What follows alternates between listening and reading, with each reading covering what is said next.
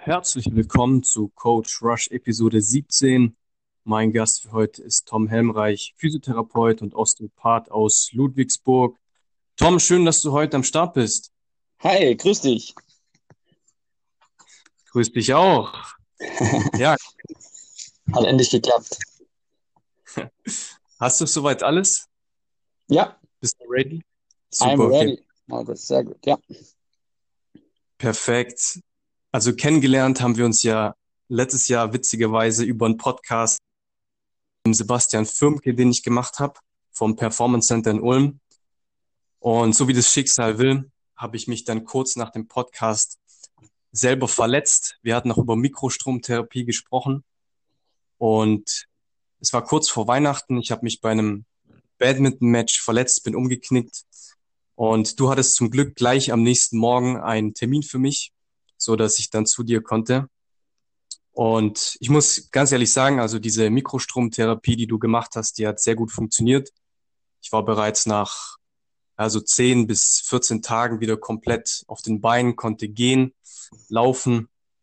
Und ja, du hast dich jetzt im Sommer, kann man sagen, selbstständig gemacht mit deiner Praxis, oder?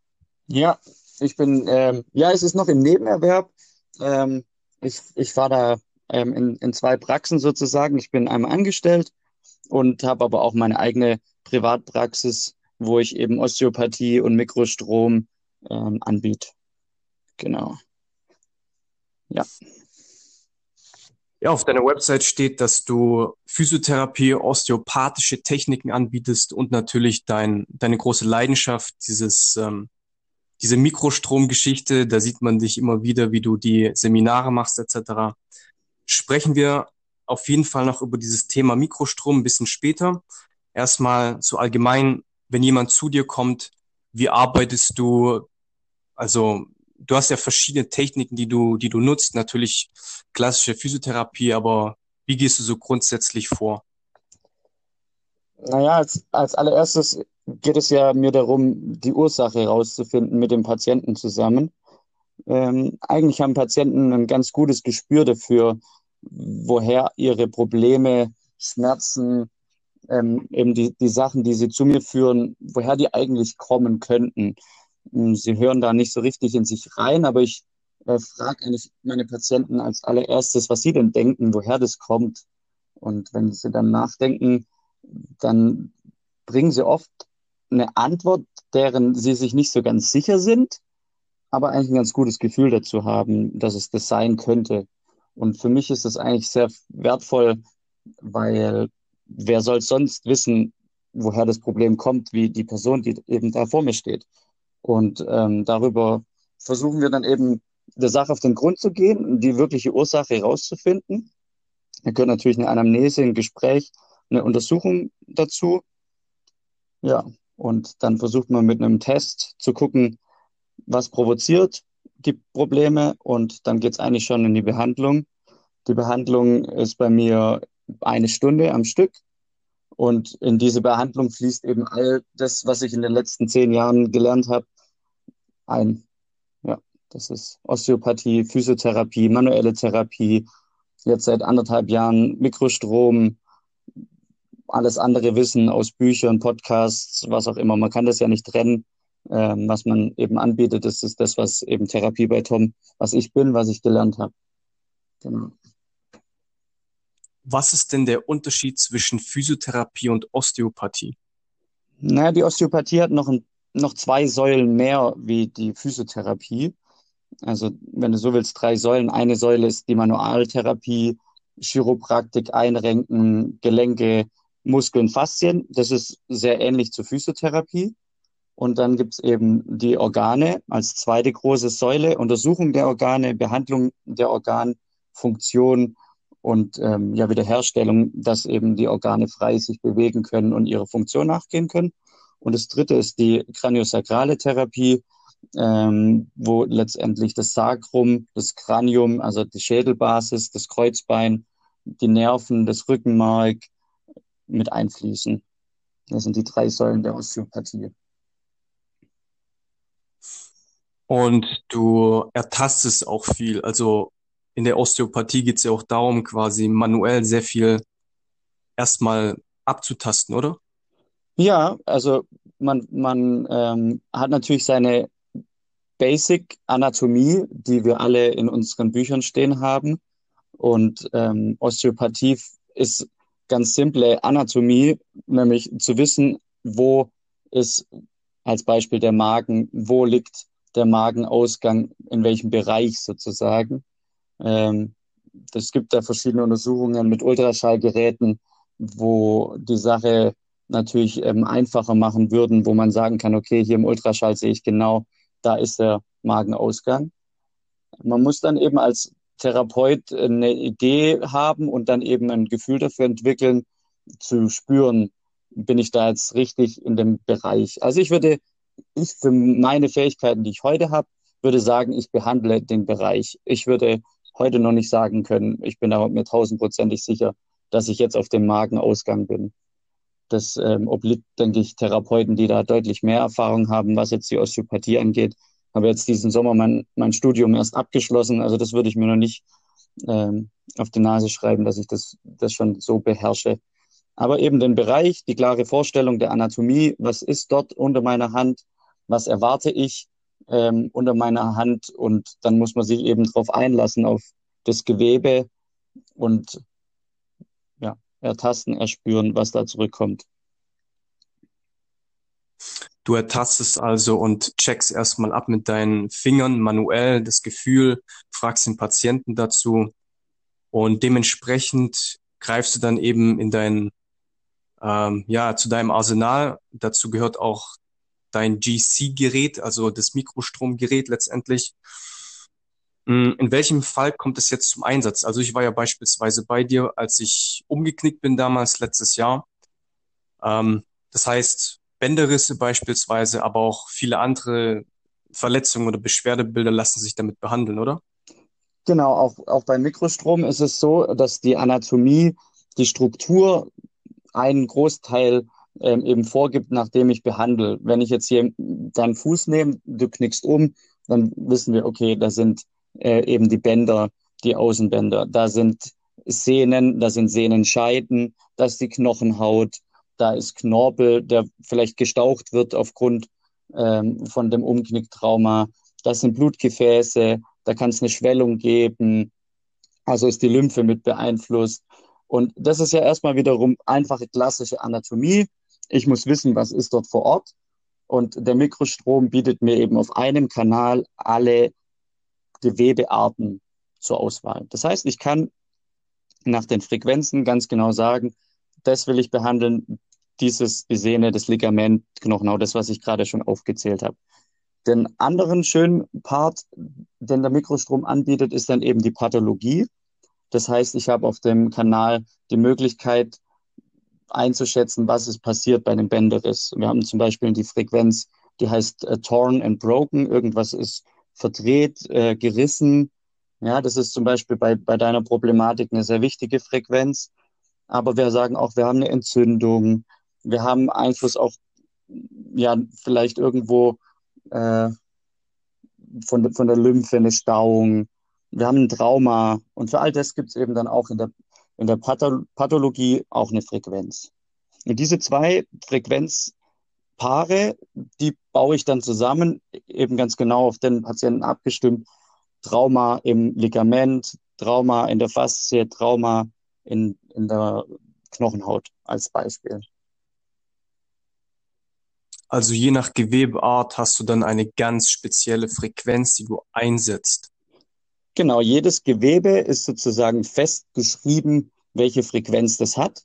Diese Frequenzen sind hauptsächlich von der Carol McMacken vorgegeben. In dem GC-Gerät ist es noch so, dass wir Frequenzen von Dr. Voll haben. Dr. Voll war Elektroakupunkteur aus Deutschland, der eben in einem kleineren Herzbereich gearbeitet hat. Das heißt, er hat Frequenzen von 0 bis 12 Hertz. Ein Herz ist immer ein Peak, eine Kurve in der Sekunde. Und äh, die Carol McMacken benutzt Frequenzen von 0 bis ungefähr 1000 Hertz. Und es gibt sehr, sehr alte Listen, die beinhalten gewisse Gewebearten und gewisse Pathologien. Und heute versucht man da auch weiter zu forschen und neue Frequenzen jetzt gerade aktuell zum Beispiel für das Gehirn oder sehr spannend für den Vagusnerv, dass man, dass dort schon auch weitergeschaut wird, ähm, welche Frequenz spricht denn tatsächlich auf den Vagusnerv an. Und äh, da wird schon auch geforscht. Und genau, also das wird stetig weiterentwickelt, um da an, an neue Frequenzen ranzukommen. Also an und für sich ist es ja eigentlich auch nichts Neues, denn wenn ich mich recht erinnere, gibt es diese ja, Elektrostromtherapie oder Stromtherapie wird sich jetzt äh, vielleicht der eine oder andere denken, ja auch schon länger. Also äh, das hatte ich auch bei einem Physiotherapeuten vor vielen Jahren schon mal gesehen, aber eben nicht mit der Ausprägung Mikrostrom und halt wirklich ganz spezifische Frequenzen für einen Bereich. Bei dir auf der Seite sieht man zum Beispiel, dass du halt auch viele Seminare besucht hast, äh, die dann ausgerichtet sind nur für einen einzigen Bereich. Das heißt Mikrostrom, Bereich Muskulatur, Bereich Lymphsysteme und Organe, Meridiane. Ähm, dieses Core-Seminar mit, mit Dr. Carol McMacken. Das heißt, also du hast wirklich einzelne Seminare, äh, bei denen du dann genau gelernt hast, wie man auf welchen Bereich quasi eingeht, oder? Genau, ja. Letztendlich gibt es da ja Unmengen an Möglichkeiten, auf die man das System anwenden kann. Und ähm, ja, hier, es gibt die spezifischen Seminare von GC, die dann eben auf Körperbereiche, Fuß, Schulter, Organe eingeht. Das Core-Seminar, jetzt habe ich, das habe ich noch nicht aktualisiert, in Frankfurt war jetzt noch das Advanced-Seminar von der Carol dieses Jahr, ähm, wo dann eben das Gehirn und äh, gerade der Vagusnerv so im, im Vordergrund standen. Und ja, da gibt's Unmengen an, an spannenden Themen und äh, Bereichen, wo man, wo man sich noch weiter fortbilden kann. Also mit Core ist in dem Zusammenhang dann Gehirn und Vagusnerv gemeint. Nee, bei dem Core-Seminar, das ist so ihr, ihr Basis-Grundseminar, wo sie so, woher, woher kommt der Mikrostrom, was, ähm, was gibt's eben für die Schulter, für den Rücken, für die Wirbelsäule, Rückenmark, für das Knie, für den Fuß. Und der äh, Advanced, das ist jetzt einfach der Aufbaukurs gewesen. Der geht dann spezifischer auf ähm, komplexere Themen ein, wie Frequenzen fürs, fürs Gehirn, Gehirnareale ähm, und dann jetzt ganz aktuell, wie gesagt, der Vagusnerv, solche Dinge. Ja, das eröffnet sehr viele spannende Türen in ganz viele Bereiche, Stichwort Frequenzen, Vibrations und noch andere Krankheitsbilder. Äh, du hattest mir da sehr viele Infos zukommen lassen.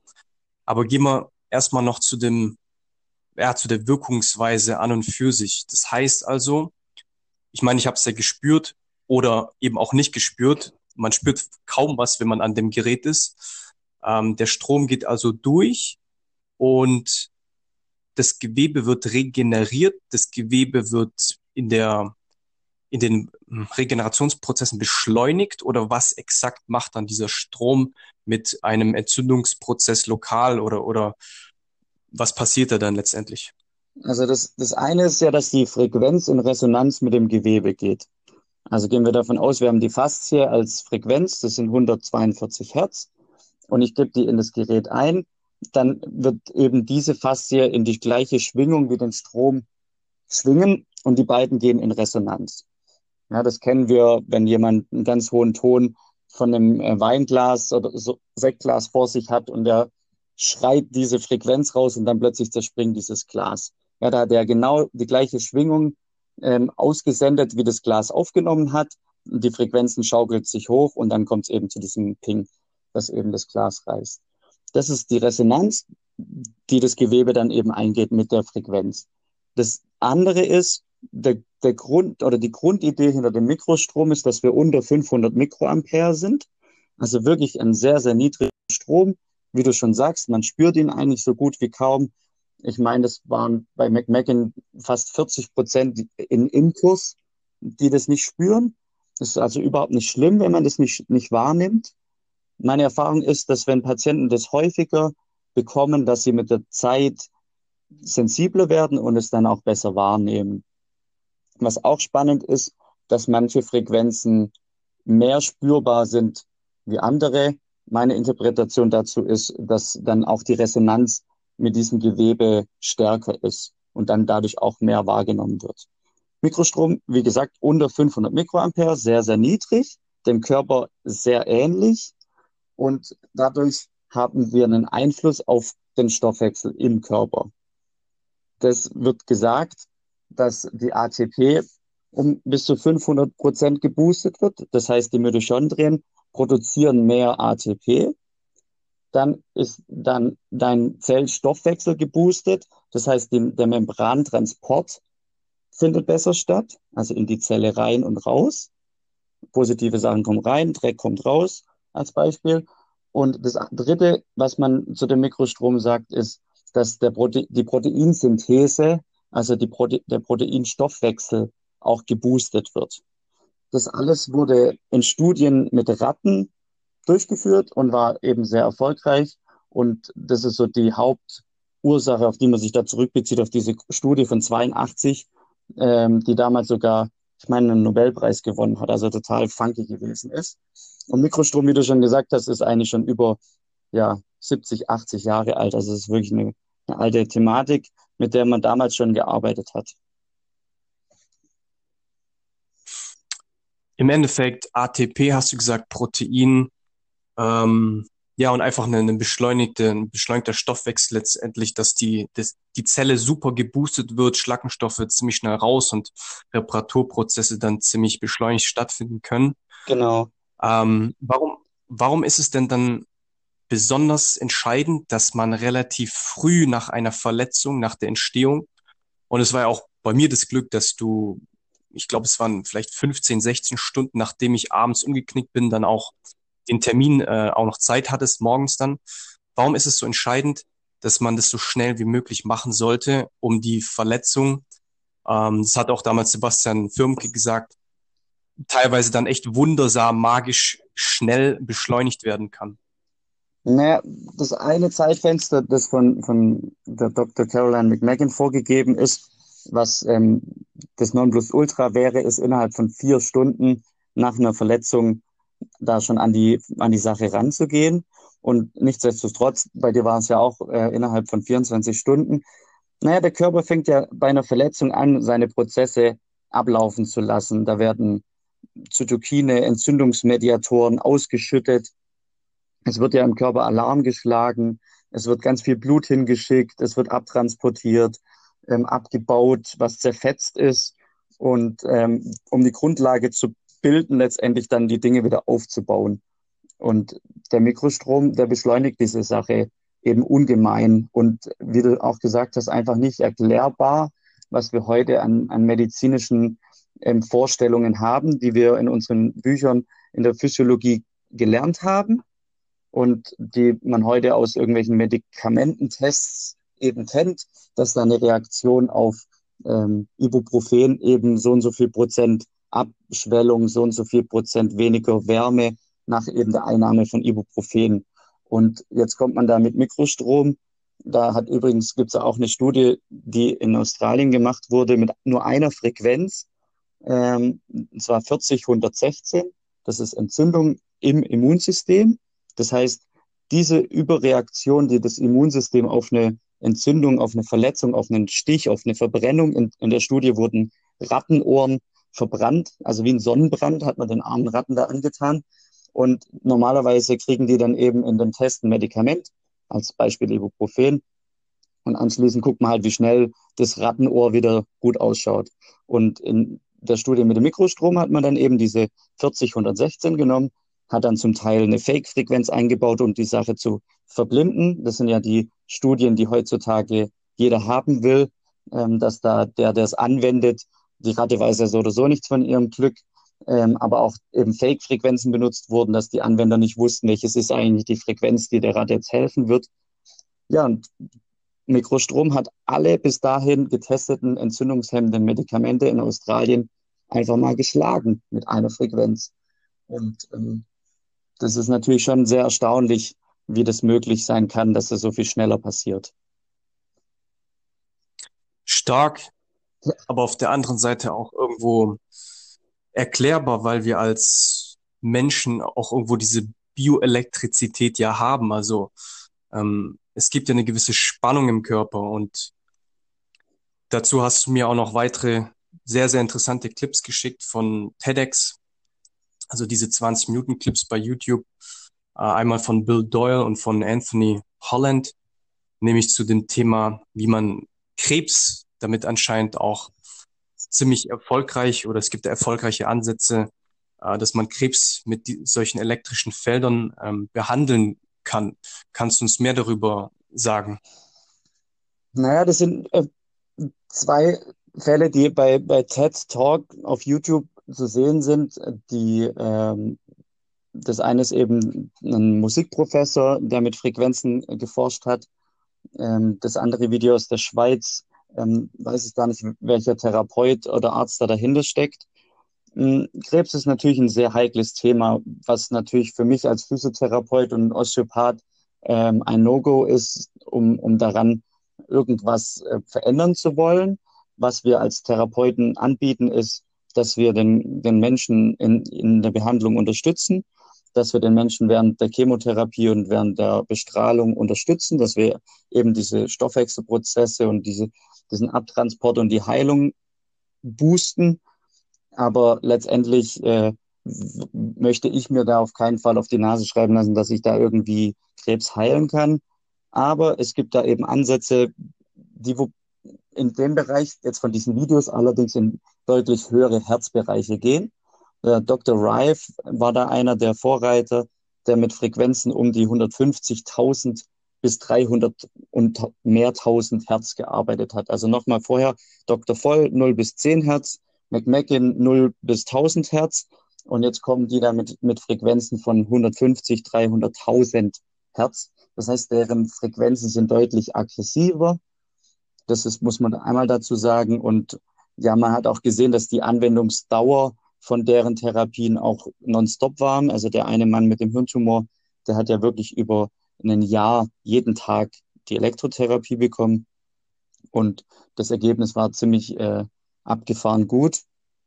Und das andere von, von dem, ähm, von dem Musikprofessor, ähm, letztendlich, der hat es im, im MRT bewiesen. Also der hat Live-Aufnahmen gemacht von Zellen, die da plötzlich aufgrund von Frequenzen anfangen zu vibrieren ähm, und kaputt zu gehen. Das ist dann sehr abgefahren. Nikola Tesla hat mal gesagt, if you want to understand the universe, um, think in terms of frequency and vibration. Also wenn du das Universum verstehen willst, dann fang an, in Richtung Frequenzen und Vibration zu, zu denken. Nur quasi so als, als Einwurf zu der Thematik. Ja. Aber ich finde ähm, auf jeden Fall, wenn das funktioniert, natürlich sensationell. Sind dir da schon über diese Einzelfälle hinaus auch Studien bekannt oder ist es noch ganz aktuell jetzt äh, Forschungsgebiet? Ich, ich weiß ehrlich gesagt da keine Studien dazu. Ähm, kann ich da, kann ich da nichts dazu sagen, was, was es da gibt.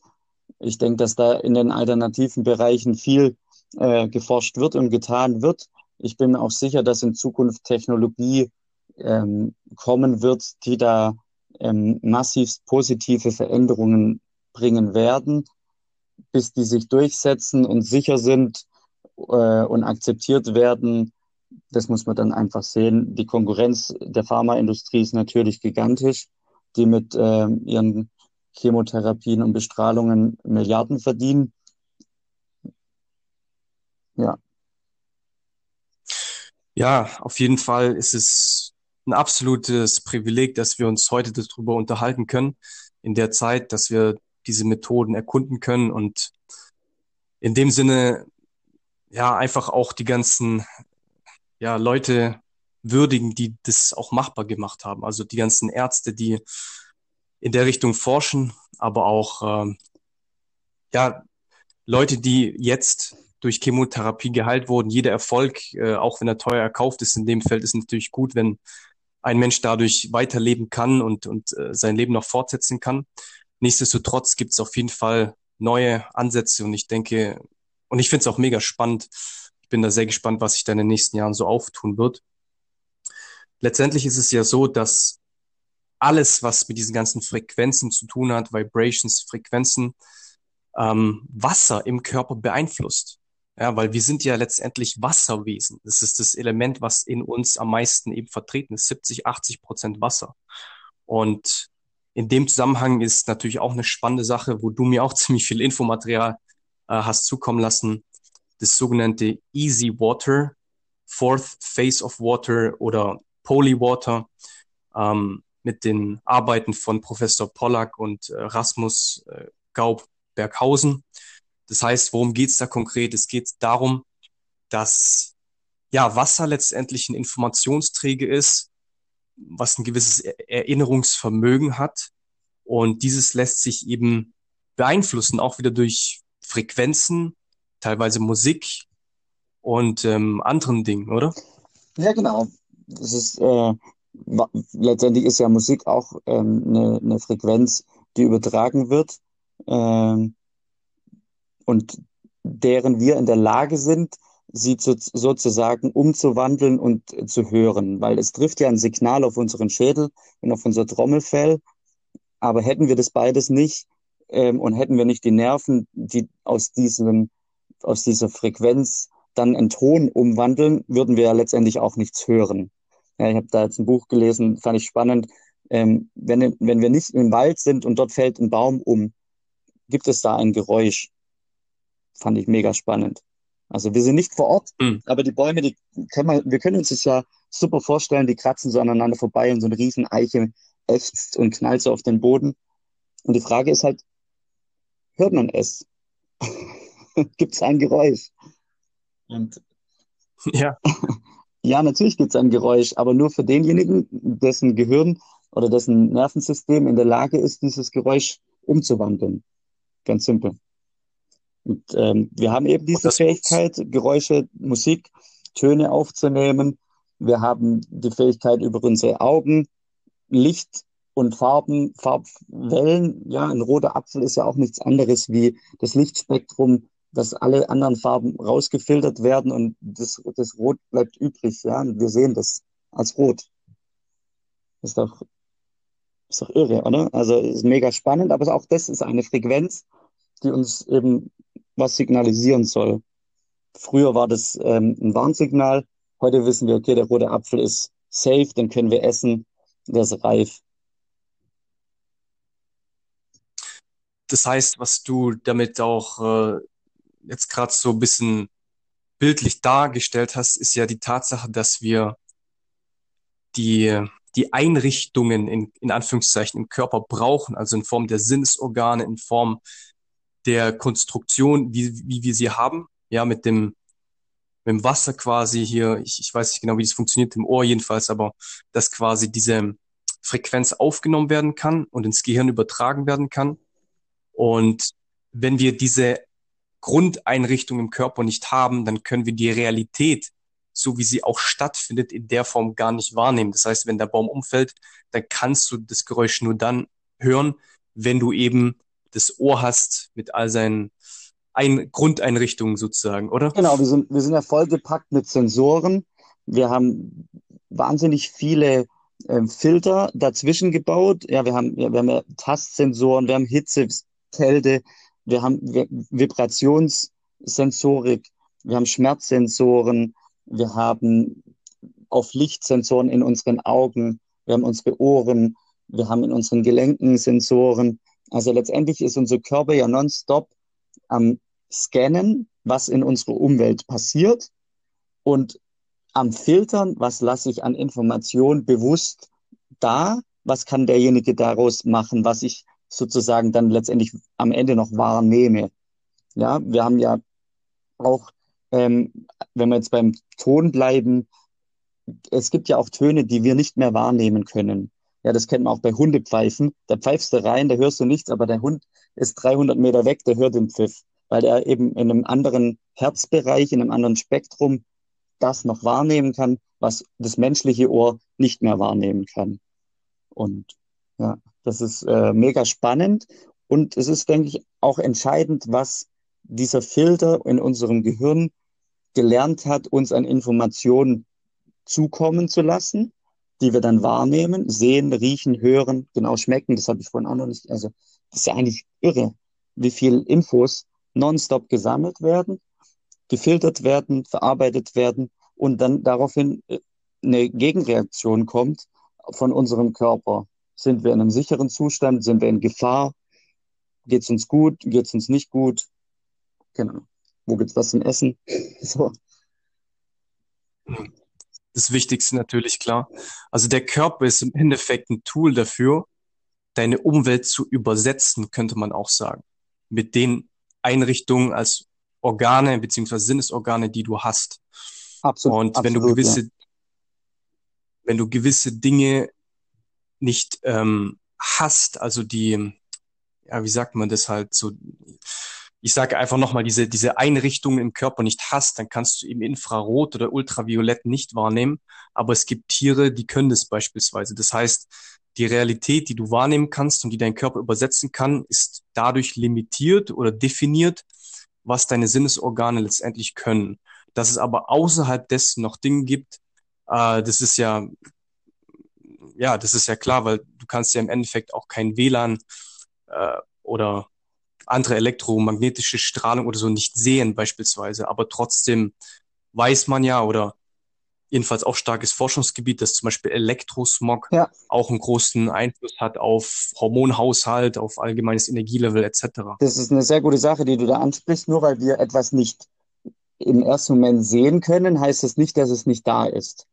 Und dessen sind wir uns ja überhaupt nicht bewusst. Wir sind uns nicht bewusst, was für Wellen um uns rum sind ähm, sei es jetzt 5G-Diskussion, WLAN, Bluetooth, ähm, dieses Elektrosmog, aber ja auch Magnetfeld der Erde, Magnet oder, oder ja, letztendlich jede Schwingung von allem, was um uns rum ist, jedes kleinste Atom, ähm, das, das macht ja, das hat ja Energie und schwingt. Und dann kommt es eben auf unsere Sensibilität und unseren Filter darauf an, ob wir das wahrnehmen oder ob das eben unterdrückt wird, dieses Signal. Weil es gibt sehr wohl Menschen, die ja heute immer mehr sensitiver darauf reagieren, auf diese vielen Netze und die dadurch eben krank werden können. Und andere, die sind da eben resistenter, an denen, die, die, die kriegen die, die gleichen Wellen ja ab, aber deren System kann die eben blocken, ablenken, kompensieren letztendlich, ja.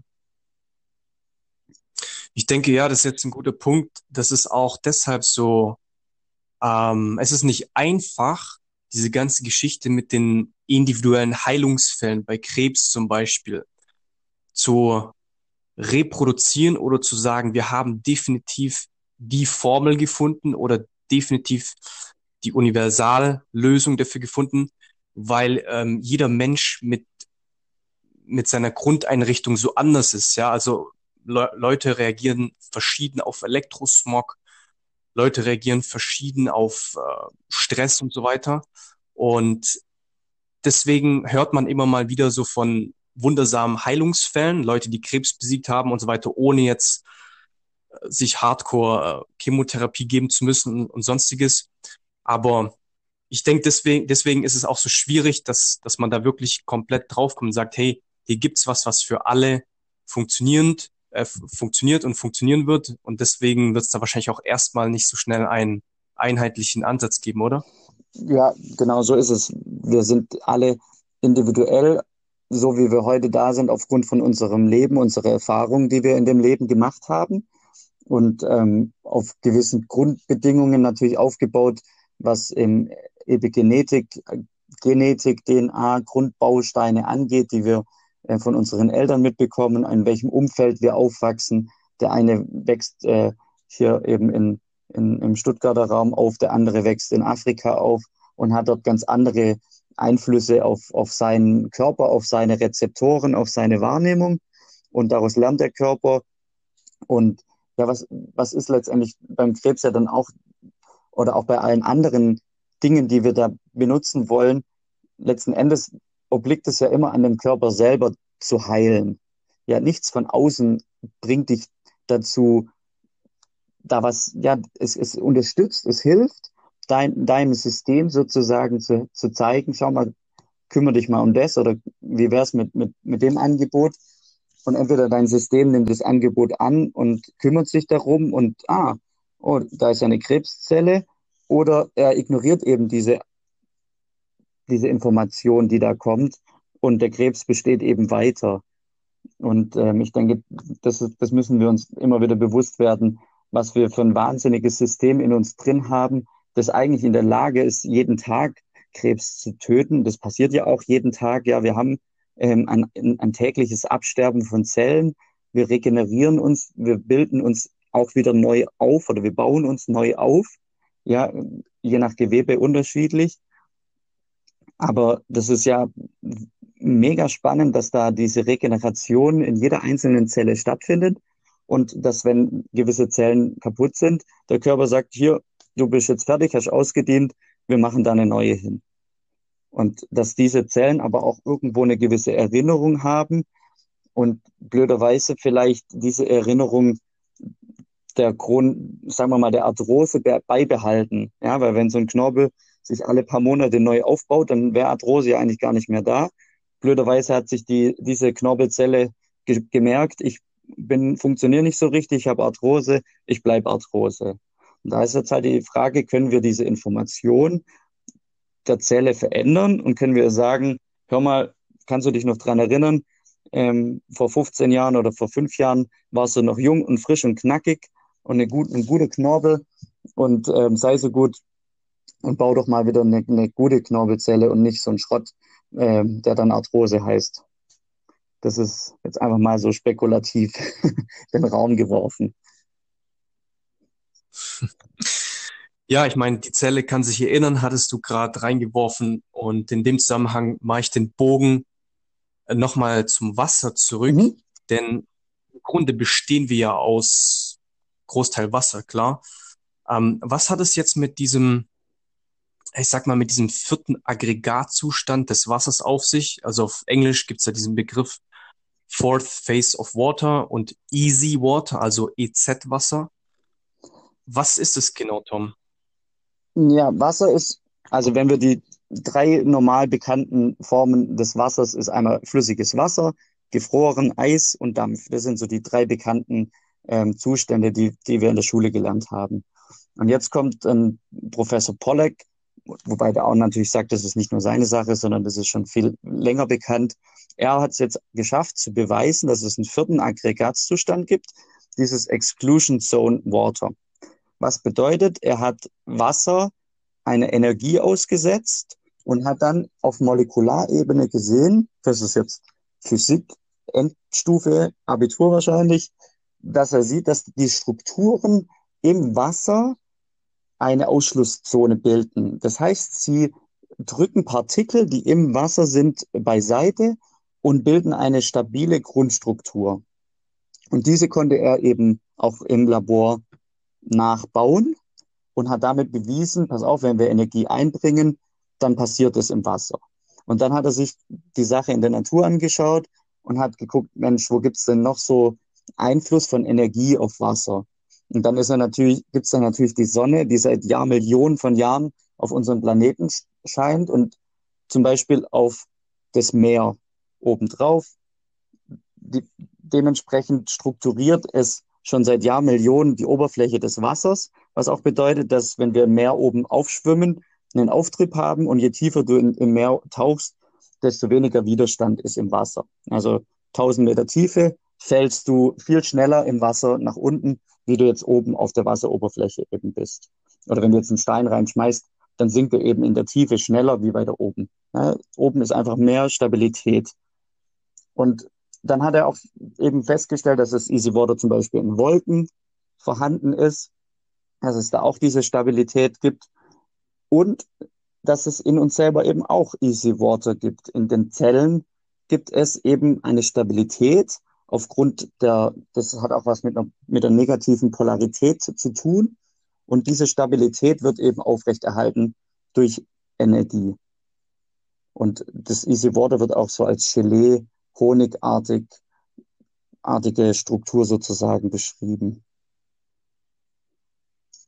Also das erste, was der Doktor, äh, der Professor Pollack in seinem Vortrag da gesagt hat, war, dass wir Wasser im Grunde nicht verstehen. Und das fand ich schon mal echt ähm, spannend, dass er gesagt hat von, von Anfang an, wir verstehen Wasser letztendlich noch nicht komplett, wie das funktioniert. die Sache mit der Ausschlusszone habe ich nicht ganz verstanden. Lass uns da nochmal drauf äh, zurückkommen. Aber grundsätzlich, worum es hier geht, ist ja, der vierte Aggregatzustand ist, ist quasi nicht die Oberflächenspannung des Wassers oder, oder doch? Oder wie, wie genau funktioniert das? Naja, es ist schon im, ähm, in dem Fall, was ich als Beispiel für das Meer gebracht habe, ist es schon die Oberflächenspannung.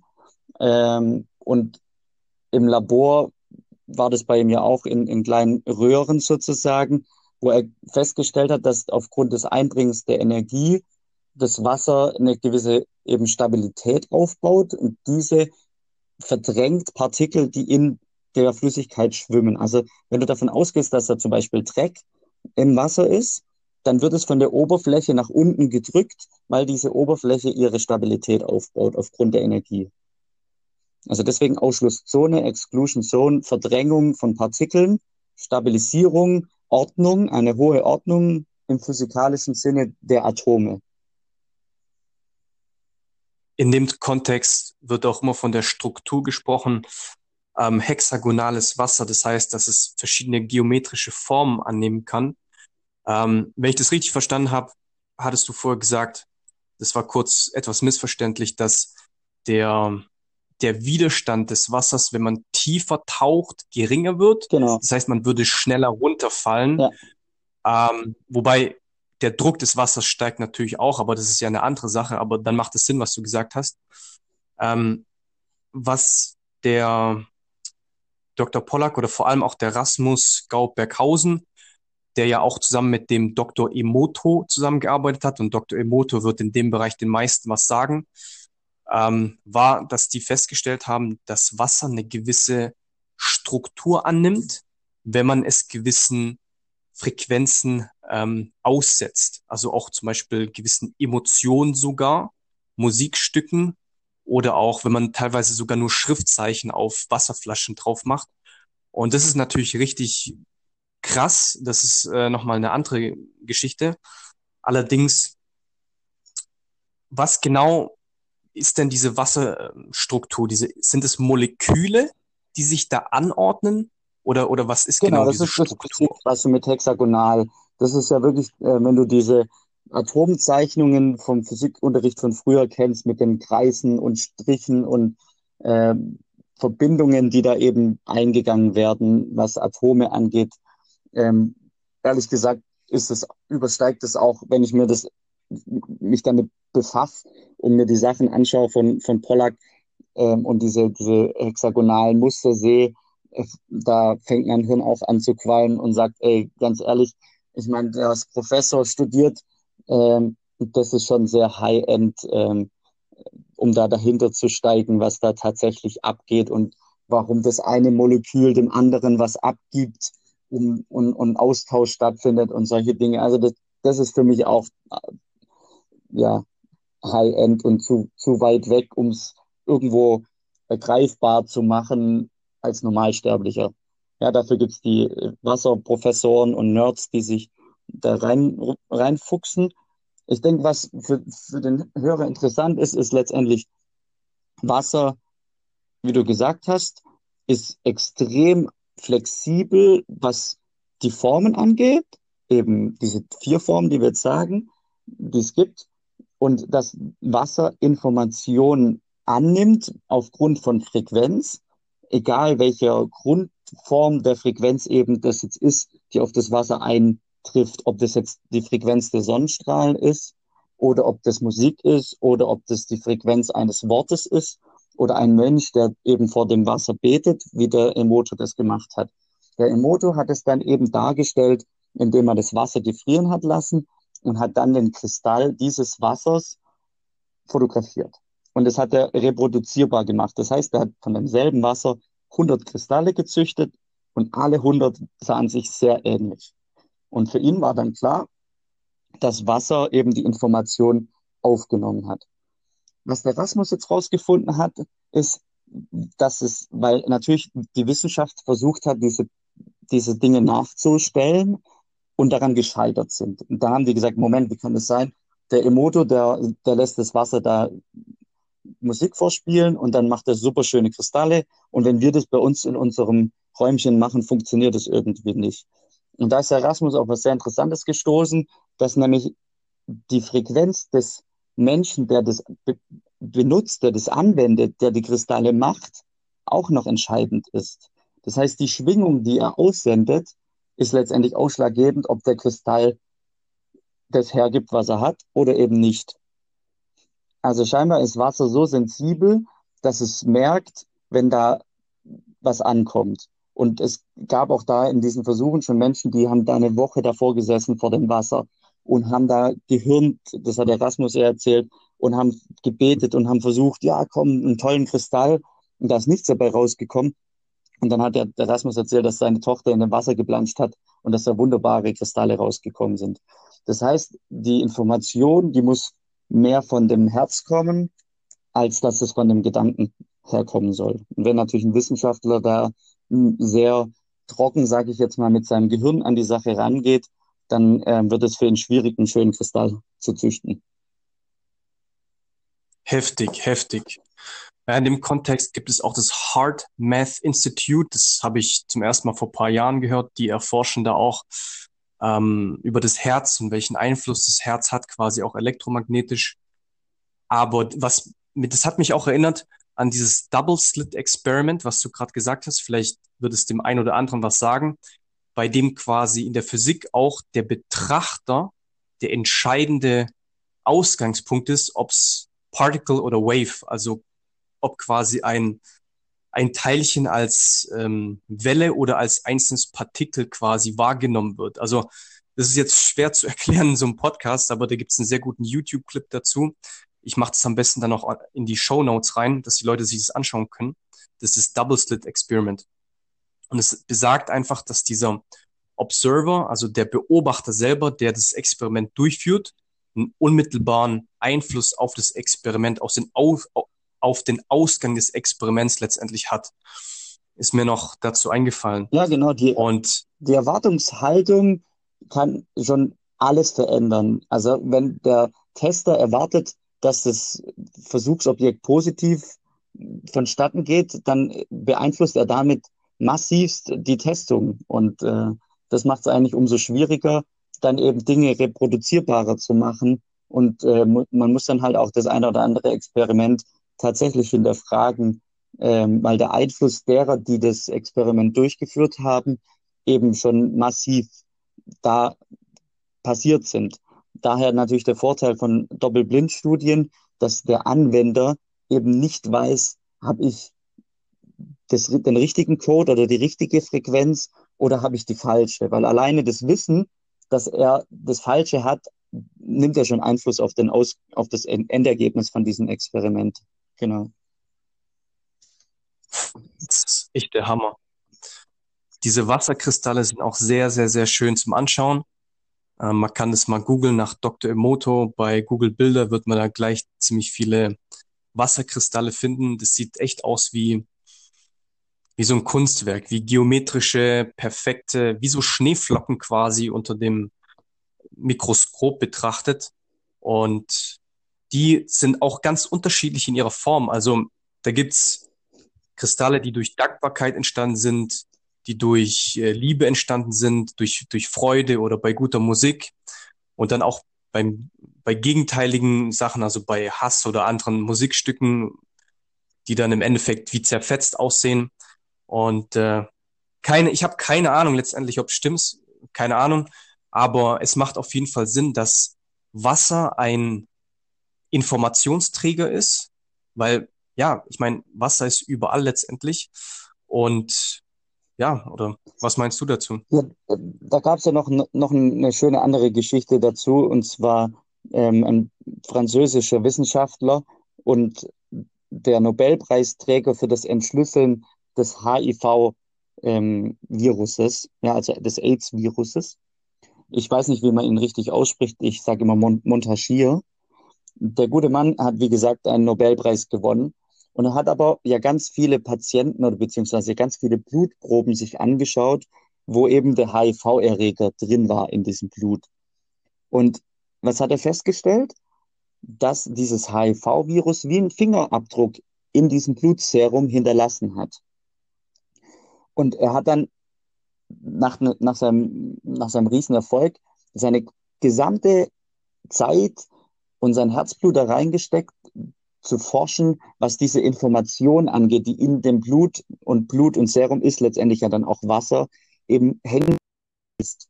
Und da hat man ihn auch dafür, die haben sich über ihn lustig gemacht und haben gesagt, komm, du bist doch hier eine Legende, was machst du da mit Wasser und was forschst du da mit, mit Informationen und Fingerabdrücken und ähm, lass doch mal gut sein.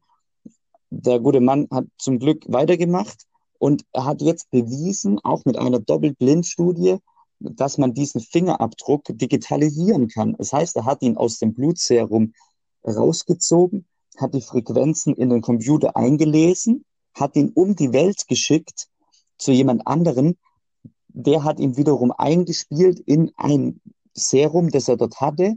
Und danach hat man dieses dort untersucht und man hat diesen Fingerabdruck zu 98 Prozent ge gefunden. Das ist doch Wahnsinn. Und er hat es letztendlich jetzt einfach bewiesen, dass eben man Informationen aus dem Wasser entnehmen kann, digitalisieren kann, um die Welt schicken kann und dort in das Wasser wieder einbringen. Und der, ein Wissenschaftler, der keine Ahnung hat, was da passiert ist oder was, wer das gemacht hat, das Experiment, eben doppelblind, unabhängig davon, ohne Erwartungshaltung, das gleiche Ergebnis gefunden hat, wie von der Probe, die er losgeschickt hat. Das muss man sich mal. Hammer. Also es ist brutal. Und das ist bewiesen. Es ist nicht, nicht mehr, davor könnte er es halt nicht beweisen. Jeder hat ihn ausgelacht. Und am Ende hat es ihn einfach gezeigt. Und mit dieser Sache letztendlich auch dem Wasser nochmal oder dem Wasser, der Wasserforschung auch nochmal natürlich einen riesen Push gegeben, ähm, da, da weiter dran zu bleiben. Und ja, so wie auch Pollack gesagt hat, wir haben keine Ahnung eigentlich, ne, was da so, was da abgeht. Und wenn wir sehen, wie viel, ja, über 70, 80 Prozent Wasser, 99 Prozent aller Zellen bei uns in unserem Körper bestehen aus Wasser. 98 Prozent unseres Auges besteht aus Wasser. Ja, das ist, also wir, wir sind Wasser, wir brauchen Wasser ähm, zum Leben. Das ist uns allen bewusst. Äh, jede Pflanze braucht Wasser, um zu leben. Ja, wir haben Lebewesen, die im Wasser leben, aber jedes andere Lebewesen an Land braucht auch Wasser, um zu überleben. Das ist letztendlich doch die Grundbasis allen Lebens in, in, auf unserem Planeten ist Wasser. Absolut. Offenheit scheint in dem Bereich einer der wichtigsten Dinge überhaupt zu sein. Äh, vor allem aber auch die Tatsache, wenn so etwas entdeckt wird, die Konsequenz dafür, ja, das, die, die Tragweite der Erkenntnis auf ganz viele verschiedene Bereiche im Leben, natürlich auch auf die Wirtschaft, ist klar. Deswegen ist auch irgendwo nachvollziehbar, weshalb sich solche Dinge nur so langsam in Anführungszeichen verbreiten können oder auch ernst genommen werden können, weil ein gewisser etablierter Standard da ist, der das dann halt erstmal, ja auch klar, die erste Stufe, wie hat's Mark Twain gesagt, die erste Stufe ist erst wirst du geridiculed, erst wirst du quasi belächelt und äh, für, für blöd gehalten, dann wirst du heftig bekämpft und dann wird es die allgemeingültige Wahrheit und jeder akzeptiert es. Ja, ich meine, als 2016 die AirPods von Apple rauskamen, hat auch erstmal jeder so ein bisschen gelacht und ja, aber was ist das jetzt? Und drei Jahre später und jeder trägt die, ja. Also im Grunde war es immer so in ganz vielen verschiedenen Bereichen in der Menschheitsgeschichte, hm, dass sich sowas einfach erst langsam und ich, ich denke, das ist auch richtig, dass es sich erstmal langsam und allmählich einfach äh, etablieren äh, muss und halt durch verschiedene Leute auf, auf dem ganzen Planeten einfach erforscht wird, ähm, so dass man das halt auch dann ja wirklich in verschiedenen Bereichen anwenden kann letztendlich und ähm, Ergebnisse damit erzielt. Dass also, Leute damit geheilt werden etc. Also du hast ja auch gesagt, dass beispielsweise dieses Wasser, was so vorteilhaft ist, das Easy Water ja auch, ich glaube, irgendwelche Heilungseigenschaften hat, oder? Naja, man sagt ja, dass das, wie gesagt, in unserem Körper selber ist, in jeder Zelle ist und ähm, dass das einen Einfluss hat auf, auf den Stoffwechsel letztendlich auch, ähm, auf die Proteinsynthese wieder. Und ähm, wenn man sieht, dass momentan auch die Forschung sehr viel Wert in dem Bereich Proteinforschung geht, ja, wir haben uns am Anfang immer auf die DNA Ähm, und ach, das ist ja so spannend. Und dann hat man festgestellt, oh Mann, so eine blöde Fruchtfliege hat eine komplexere DNA wie wir. Ähm, vielleicht müssen wir doch nach was anderem gucken, was uns unterscheidet zu einer Fruchtfliege.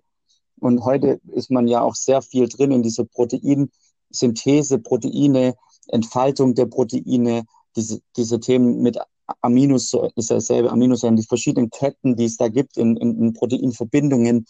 Proteine baut der Körper zusammen wie Lego-Bausteine. Wenn Teile rausfallen, dann zerlegt er sie und baut sie wieder neu, neu auf.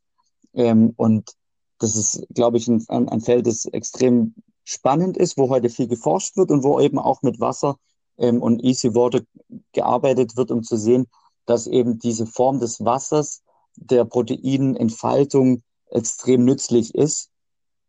Und ähm, da eben dann auch wieder die Frage, wie können wir unseren Körper mit, ähm, mit Easy Water sozusagen äh, unterstützen oder was, was braucht unser Körper, um besseres Wasser in sich drin zu haben. Ja, und ich denke, das eine ist klar, wir müssen am Tag ausreichend trinken, wir müssen gute Qualität haben, was das Wasser angeht. Das ist, das ist eine, eine Grundlage. Dann nehmen wir natürlich über unsere Nahrung auch sehr viel Wasser auf. Da ist ja dann in dem Apfel, in der Zelle ja auch schon wieder Energie in dem Wasser de des Apfels. Also auch darüber kriegen wir in einer Form, wenn der natürlich frisch von unserem Garten ist, ähm, Energie und Wasser und gutes Wasser. Und ähm, dann die andere Frage, ob wir eben durch Sonneneinstrahlung, durch Lichtfrequenzen auch in der Lage sind, nicht nur Vitamin D, was man immer sagt, auf der Haut zu produzieren, sondern womöglich auch eben Energie umzuwandeln in unserem Körper, um diese Flüssigkeit zu stabilisieren, um diese Exclusion Zone herzustellen. Ähm, Pollack hat auch gesagt, das wäre eigentlich nicht möglich, dass diese roten Blutkörperchen in die kleinsten Kapillare reinpassen. Also sind eigentlich, sind die Blutkörperchen zu groß für unsere kleinsten Blutgefäße. Das ist eigentlich komisch, weil wie soll das da durchpassen? Und er zeigt eben, dass durch Energieeinfluss und durch Easy Water dieses rote Blutkörperchen sich da durchdrücken kann. Und dazu ist aber eine gewisse Energie notwendig. Also die sagen nicht, das Herz pumpt das durch, sondern die sagen, die Energie von außen, die Einstrahlung von Infrarot, von, von, von Energie, die führt dazu, dass dieses Blutkörperchen durch dieses kleinste Kapillar durch, sich durchmogelt sozusagen. Das heißt, auch da wird es umso wichtiger, dass wir ans Tageslicht kommen, in die Sonne kommen und wahrscheinlich auch eben eine gewisse Photosynthese betreiben, so wie die Pflanze das eben auch mit dem Licht macht. So brauchen wir höchstwahrscheinlich auch das Licht. Ist jetzt natürlich nach wie vor auch wieder eine spekulative Geschichte und im ersten Moment auch eine verrückte Geschichte zu behaupten, wir brauchen Sonnenenergie, um Blut zu bewegen. Ja, jeder sagt uns, das Herz ist eine Pumpe, das pumpt das Blut durch unseren Körper fertig aus. Jeder glaubt es. Und solange man da das Gegenteil jetzt behauptet, wie du schon gesagt hast, wird man eben belächelt oder für verrückt erklärt, bis man es irgendwann eben so fix bewiesen hat, dass dann die anderen verstummen werden und oder irgendeiner kommt und sagt, das ist tats tatsächlich Quatsch, aber ich kann dir beweisen, das, was ich dir anbiete, das ist tatsächlich die Wahrheit. Und so muss man eben offen sein und gleichzeitig hinterfragen und kritisch sein. Hm, könnte das sein? Oder ja, wo steckt letztendlich da die Wahrheit dahinter? Wir sprechen über viele Dinge, die eine unmittelbare oder, oder indirekte Wirkung auf die Gesundheit dann letztendlich haben, auf unser Wohlbefinden und in dem Sinn natürlich auch schwer messbare Dinge. Viele Dinge sind mit Sicherheit von Vorteil, dass sie dich von innen heraus vielleicht reinigen, den Stoffwechsel verbessern etc. Aber in dem Sinne ist es halt auch nicht etwas, was du ganz konkret schwarz auf weiß sehen kannst oder irgendwie mit einem Messgerät messen kannst, sondern ja, es ist halt so, wie es ist. Nichtsdestotrotz auf jeden Fall eine Menge, die wir hier jetzt schon ähm, besprochen haben, Tom. Um den großen Bogen nochmal zurückzumachen und zu deiner Praxis. Du bist jetzt seit dem Sommer in deiner eigenen Praxis. Ähm, bist du soweit zufrieden, wie es läuft, oder hast du noch andere Ideen, die du umsetzen möchtest bei dir? Also ich bin rundum sehr zufrieden. Ich äh, fühle mich da sehr wohl. Ich bin zufrieden mit dem, was an, an Patientenmenge ähm, sozusagen da auf mich zukommt. Wie gesagt, ich bin ja noch äh, nebenher auch noch in, in der Praxis angestellt, was mir auch wahnsinnig viel Spaß macht, mit äh, den Patienten dort zu arbeiten. Ich merke schon auch, dass es natürlich der Unterschied, dass ich für, für den Patienten eine Stunde Zeit habe, äh, wirklich ein Luxus ist und dass das auch sehr, sehr gut von den Patienten angenommen wird, dass da jemand eine Stunde auf dich eingeht, dass ich eben in dieser Stunde all diese verschiedenen Dinge mit einfließen lasse, sei es jetzt ähm, eben die Mikrostrombehandlung oder die Osteopathie, aber natürlich auch, ähm, dass ich meinen Patienten coach, in, in Versuch, da eine Richtung äh, vorzuleben und ähm, aufzuzeigen, die, ähm, die eine Veränderung in ihrem Leben bewirken könnte. Ja, man muss ja immer sagen, dass, man kann ja keine, keine ähm, Versprechungen machen. Letztendlich sollte halt, oder ich versuche meinen Patienten da irgendwo zu zeigen, dass sie hinterfragen müssen, was in ihrem Leben momentan passiert und was kann, können sie selber dran verändern. Also die Eigenverantwortung, das möchte ich eigentlich immer sehr gerne den, den Patienten mitgeben, dass es schön und gut ist, dass es mich als Therapeut gibt und dass es Ärzte und Medikamente gibt. Aber man sollte doch eigentlich anfangen zu hinterfragen, warum habe ich einen Bluthochdruck? Warum habe ich eigentlich Parkinson?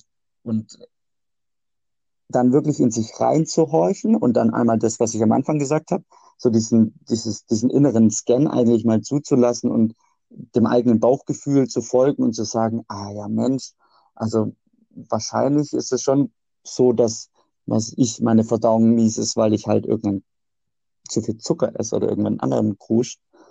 Und dass sie anfangen einfach nachzudenken und zu sehen, dass es ihr Körper ist, dass sie Verantwortung für sich selber übernehmen müssen, dass es Menschen gibt wie mich und wie dich, die, die sie da auf dem Weg unterstützen aber ich, ich versuche, dass sie, dass sie nicht so abhängig sind von mir, sondern die sollen eigentlich abhängig von sich selber sein. Und ich, empfehle da Bücher, ich, ich gebe Bücher mit. Oder wie bei dir, ich schicke dann einen YouTube-Link und sage, schau dir das doch einfach mal an.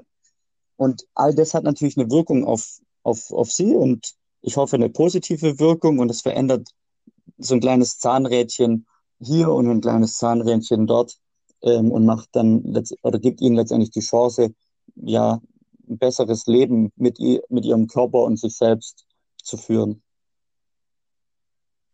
Es ist unfassbar, wie viel man als Trainer, Coach, Therapeut in dem Leben von einer Person bewirken kann oder auch in dem Leben seiner, ihrer Kinder oder dem ganzen Umfeld sogar. Ich bin da voll bei dir und ähm, unterstütze es zu 100.000 Prozent, dieses Self-Empowerment, dass man die Leute zu ihrer eigenen ähm, Kraft sozusagen bringt und zum Verständnis, dass, dass sie eigentlich selbst so viel selbst in der Hand haben. Ja? Äh, das finde ich, das sollte im Grunde das Ziel sein von jedem, von jedem Coaching, von jeder guten Therapie. Und das ist einfach für mich persönlich eine extreme äh, ich, Befriedigung ist es nicht das richtige Wort, eher das gibt so ein richtiges Zufriedenheitsgefühl, wenn ich dann einfach sehe, welchen Einfluss du haben kannst und wie sich quasi ein ganz neuer Bereich öffnet in, in, im Leben von der Person. Das ist echt ein sehr geiles Gefühl. Ja, und wenn sie auch selber das erfahren für sich, also die, dass sie, dass sie was verändern in ihrem Leben, selbstbewusst, das ist ja dann auch genau Selbstbewusstsein. Sie merken, hey, wow, ich lasse äh, vier Wochen als Beispiel Getreide, Milchprodukte und Zucker weg und ich schlafe besser, ich kann mich besser konzentrieren, ähm, mein Stuhlgang verändert sich und, und, und. Und dass sie das wirklich selber erfahren und sich dessen dann auch bewusst werden, dass ihr Handeln, ihr eigenes Handeln das verändert hat, was dann ihr Körper daraus macht und äh, wie er sich darauf einstellt, was sie ihm angeboten haben letztendlich. Absolut. Sehr, sehr, sehr cool. Tom, das war richtig mega. Vielen Dank dir für diese, für dieses Interview. Hast ja. du jetzt noch irgendetwas, was von deiner Seite aus wichtig ist, was du erwähnen möchtest? Nee, ich denke, dass wir jetzt am Schluss mit der Philosophie ähm, da ganz gut geendet haben, ähm, zu sehen, dass wir eben verantwortlich sind für uns für unseren eigenen Körper, für unser eigenes Empfinden, für unsere eigene, ähm, ja, für unser eigenes Selbstbewusstsein und dass wir da, ähm, dass es da zum Glück immer Experten gibt, die einen dabei unterstützen, dass es ganz normal ist, dass man im Leben von, von ganz vielen Dingen auch negativ beeinflusst wird ähm, und dass man dann aber auch daraus was lernen kann und was verändern kann. Ja, der, derjenige, der nicht weiß, dass Zucker schädlich ist, dem kann man nicht vorwerfen, dass er was verkehrt macht. Aber wenn man den Menschen aufklärt und ihm eben Möglichkeiten zeigt und er das Wissen sozusagen bekommen hat und sich dann eben dafür oder dagegen entscheidet, dann ist es eben seine eigene äh, Konsequenz, ob er bereit dafür ist, eben, dass sich was im Positiven verändert oder dass es halt eben so bleibt, wie es ist. Und da müssen wir ja auch als Therapeuten und Coaches das akzeptieren, dass derjenige eben den Weg äh, geht oder eben nicht geht. Also wir können niemanden zu irgendwas aufzwingen. Genau. Ja, und ich würde mich gerne noch bedanken für die ähm, Chance. Es war sehr, sehr angenehm, mit dir da, darüber zu sprechen, über diese Vielfältigkeit der, der interessanten Themen, mit denen wir uns so beschäftigen. Absolut. Herzlichen Dank, Tom. Herzlichen Dank an alle, die zugehört haben. Die Webseite ist therapie-by-tom.de. Ich hoffe, das war jetzt richtig, Tom. Ja, perfekt. Okay. Und ihr könnt Tom natürlich auch bei Facebook und bei Instagram unter dem gleichen Namen finden. In Ludwigsburg hat er seine Praxis und ich wünsche dir noch einen wunderschönen Abend jetzt, Tom. Vielen Dank nochmal fürs geile Interview. Leute, jeder von uns hat Selbstheilungskräfte. Lasst sie uns aktivieren. In dem Sinne, bis zur nächsten Episode. Ciao. Ciao, ciao.